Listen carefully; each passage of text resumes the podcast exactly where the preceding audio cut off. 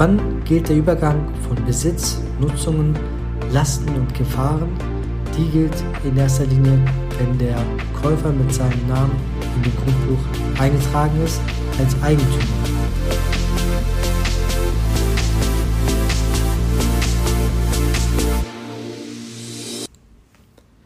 Herzlich willkommen zum Baucheck 24 Podcast mit dem richtigen Mindset zu deiner Traumimmobilie. Mein Name ist Thailand, Thailand Kaidul. Heute möchte ich gerne einige notarielle Tipps geben, was du bei der Beurkundung eines Kaufvertrages für den Kauf eines Einfamilienhauses beispielsweise oder einer Eigentumswohnung berücksichtigen solltest. Der Gang zum Notar und zu der Beurkundung. Der Kauf einer Immobilie ist höchstwahrscheinlich für die meisten Menschen wirklich eine einmalige Gelegenheit und somit ein sehr, sehr wichtiger Schritt im Leben. Denn neben dem Eigenkapital, den man investiert, nimmt man auch in der Regel einen großen Finanzierungsbetrag auf, sodass du auch dich langfristig an die Banken beispielsweise, an Gläubiger, an, an Investoren, an Bekannte vielleicht auch irgendwo verantworten musst. Ja, wo was gilt zu berücksichtigen? Denn wie du es dir wahrscheinlich erahnen kannst, sind viele Faktoren sehr wichtig. Und ich möchte dir mal kurz mitteilen, wie, es, wie der Ablauf in der Regel ist, um eine Immobilie zu kaufen. Du hast dich für eine Wohnung oder ein Haus entschieden, bist dich mit dem Eigentümer einig über den Kaufpreis, über die Situation, wie sie vor Ort liegt, denn letztendlich kaufst du die Immobilie so, wie du es gesehen hast, das heißt, solange es nicht arglistiges ist, das heißt, dass der Verkäufer irgendwas verheimlicht, hast du letztendlich die Immobilie so, wie sie ist, kaufen wollen und daher bist du auch irgendwo dafür dann verantwortlich, wenn irgendwas doch sein sollte. In der Regel ist es so, wenn ihr euch geeinigt habt, entscheidet in der Regel der Käufer, welcher Notar dafür benutzt werden soll, welcher Notar den Kaufvertrag erstellen soll und auch wo die Beurkundung dann folgen soll. Das ist aber in der Regel egal, ob du beim Verkäufer den Notar nimmst oder ob du vom Käufer als den Notar nimmst.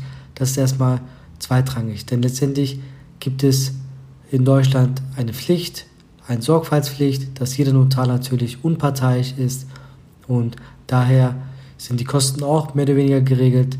Es dürften keine erheblichen Probleme sein, wenn es auch nicht dein Notar ist, den du ausgesucht hast. Bei der Beurkundung ist es so, dass vorab schon in der Regel zwei Wochen vorher ein Entwurf des Kaufvertrages beiden Parteien zur Verfügung gestellt werden. Das heißt, du kannst vorher schon den Kaufvertrag genauer angucken, genauer prüfen, musst gegebenenfalls einige Daten wie Kontodaten, wie Personalausweisnummer äh, mitteilen, aber das äh, kann man auch in der Regel bei dem Notartermin dann bei der Beurkundung direkt machen. Natürlich ist es besser, umso früher die Notarfachangestellten oder der Notar die Information haben, umso früher kann er den Kaufvertrag so weit wie möglich finalisieren.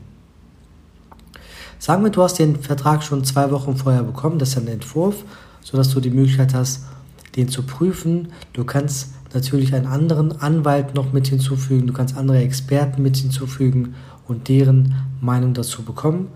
Und du kannst natürlich auch viele Fragen an den Notar direkt stellen. Denn letztendlich ist es äh, derjenige, der das dann letztendlich auch begleiten wird. Und umso früher du dich mit denen in Kontakt äh, gehst, umso früher du deine offenen Fragen stellst, umso eher kann es eine reibungslose Abwicklung des gesamten Kaufvertrages sein. Ja, wir haben, sagen wir mal, den Entwurf überprüft. Es passt alles soweit nach den eigenen Wünschen. Hier ist es natürlich zu berücksichtigen, beispielsweise ähm, ist beispielsweise zusätzliche Ausstattung mit in den Kaufpreis enthalten oder nicht. Eine Badewanne ist ja integriert in die Wohnung beispielsweise, aber es gibt lose Teile, sage ich mal, je nachdem kann es sein, beispielsweise, dass es Gartengeräte sind oder auch irgendwelche Lampen beispielsweise, die vielleicht hochwertig sind. Nicht, dass der Verkäufer das später doch haben möchte und du davon ausgegangen bist, dass es mit drin ist. Daher sollte man solche Extras frühzeitig genaue Gedanken machen. Was auch wichtig ist, wenn es eine Eigentumswohnung ist, solltest du vorher schon bei der Verwaltung fragen, wie hoch die Instandhaltungsrücklagen sind. Diese werden dann letztendlich später bei dem Grunderwerbsteuer auch berücksichtigt. Das kann auch eine Küche sein. Wenn der Verkäufer sagt, dass die Küche einen Wert von 1500, 2000 Euro hat, kann dieser Wert dann letztendlich von dem Kaufpreis später abgezogen werden und somit würdest du auch ein bisschen weniger an Grunderwerbsteuer an das Finanzamt bezahlen. Das sind natürlich Sachen, die später der, das Finanzamt dann entscheiden wird, ob das so ist oder nicht. Aber diese Punkte könntest du auch beispielsweise mit deinem Notar besprechen. Ja, das sind Punkte, die zu überdenken gelten. Letztendlich sagen wir mal, wir haben uns geeinigt und wir sind jetzt bei der Beurkundung. Was passiert dort? Der Notar prüft erstmal die Personalien. Wenn er dich persönlich nicht kennen sollte, wird er auch deinen Personalausweis genauer angucken, gegebenenfalls kopieren, falls er das vorher nicht bekommen hat. Und ja, die Personalausweisnummern auch dort im Kaufvertrag hinschreiben. Anschließend ist es so, dass der Notar den gesamten Text liest, oftmals recht schnell, aber die meisten Notare erklären auch die wichtigsten Passagen, sodass du auch nochmal hinterfragen kannst. Denn es sind natürlich Verträge, oftmals auch komplizierte Verträge, auch wenn sie standardisiert zum größten Teil sind. Du solltest natürlich immer dir sicher sein, was du wirklich unterschreibst. Daher solltest du auch beim Notartermin bei der Beurkundung den Notar gegebenenfalls auch Fragen stellen. Ja, egal wie schnell er das lesen möchte. Sagen wir, den Vertragstext hat er gelesen und es passt soweit für alle beiden Seiten und nun geht es zur Unterzeichnung. Alle Parteien, die Eigentümer werden sollen, es kann ja sein, dass du mit deiner Frau beispielsweise gemeinsam Eigentum haben möchtest, müssen nur unterschreiben. Das heißt, der Verkäufer wird unterschreiben, die Eigentümer, die neuen Eigentümer werden unterschreiben, der Notar wird zum Schluss auch unterschreiben. Was passiert nun? Danach gibt es normalerweise einen Termin, falls du eine Grundschuldbestellung haben möchtest. Das heißt, wenn du dein Haus finanzieren lässt bei deiner Bank, möchte natürlich die Bank später im Grundbuch an oberster Stelle stehen. Denn wenn irgendwann mal was sein sollte, dass du die Immobilie nicht zahlen kannst monatlich, dann möchte natürlich die Bank irgendwo eine Sicherheit haben und daher halten sie ihren Namen quasi im Grundbuch fest. Nun gilt es, dass wir nach Hause gehen können, der Notar die Unterlagen zusammenfasst und dem Grundbuchamt, das ist übrigens eine Abteilung des Amtsgerichtes, das überträgt, übergibt, sodass diese wiederum nach gewissen Belastungen auf dem Grundbuch prüfen. Das heißt, falls der Verkäufer irgendwelche zusätzlichen Belastungen auf dem Grundbuch hat oder vielleicht irgendwelche Sicherheiten damals äh, gefestigt worden sind, kann es sein, dass im Notfall irgendwelche Sachen da auftauchen und die müssten normalerweise immer auf dem aktuellsten Stand sein, sodass du dann später auch eine gelöschte, eine freie Grundbuchauszug erhältst, sodass du nur noch mit deinem Finanzierungsbetrag dort stehen solltest. Das heißt, deine Bank natürlich, bei der du die Finanzierung machst. Wann gilt der Übergang von Besitz, Nutzungen, Lasten und Gefahren? Die gilt in erster Linie, wenn der Käufer mit seinem Namen in dem Grundbuch eingetragen ist als Eigentümer. So heißt es, dass letztendlich du dann wirklich der Eigentümer bist und der wirtschaftliche Übergang quasi erfolgt ist. Das ist in der Regel nach der Kaufpreisfälligkeit. Daher sagt man, bis die ganzen Übertragungen in das Grundbuch anhalten. Das dauert manchmal bis zu zwei, drei Monate. Dann kann es natürlich sein, dass du dich mit dem Verkäufer einigst. Erst wenn ich das Geld überwiesen habe, das heißt natürlich, der Notar wird dir irgendwann mal sagen, okay, ist das alles in Ordnung? passt alles, du kannst den Betrag XY überweisen. Oftmals geht es auch so, dass du einen Teil an beispielsweise eine Bank überweisen musst, wo er, der Verkäufer noch seine Schulden hat und den größten Teil oder den restlichen Teil dann dem Eigentümer, den damaligen Eigentümer direkt überweist.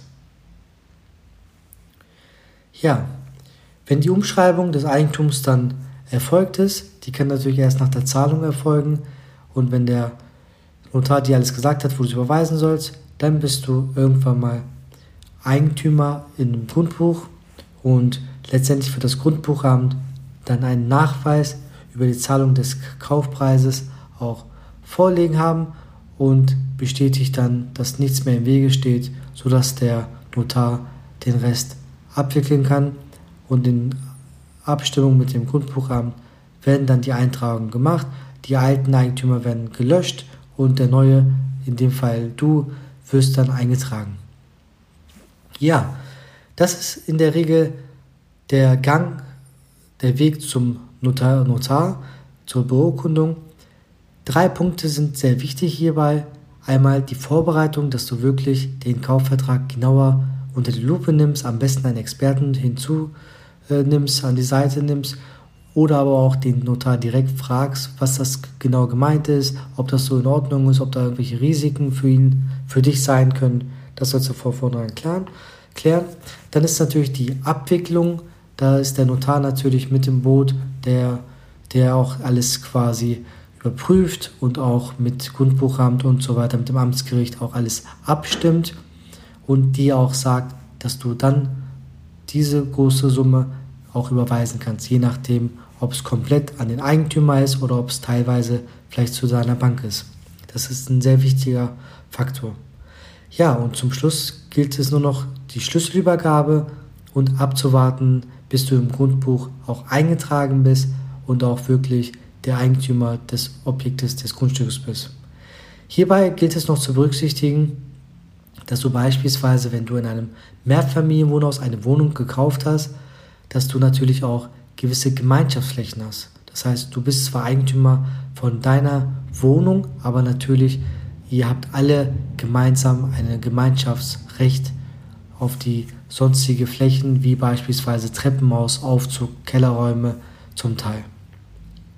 Ja, was denkst du darüber? Hat dir die Folge gefallen? Bist du in diesem Bereich schon sicher gewesen oder gibt es irgendwelche Punkte, was dir vielleicht neu aufgefallen ist?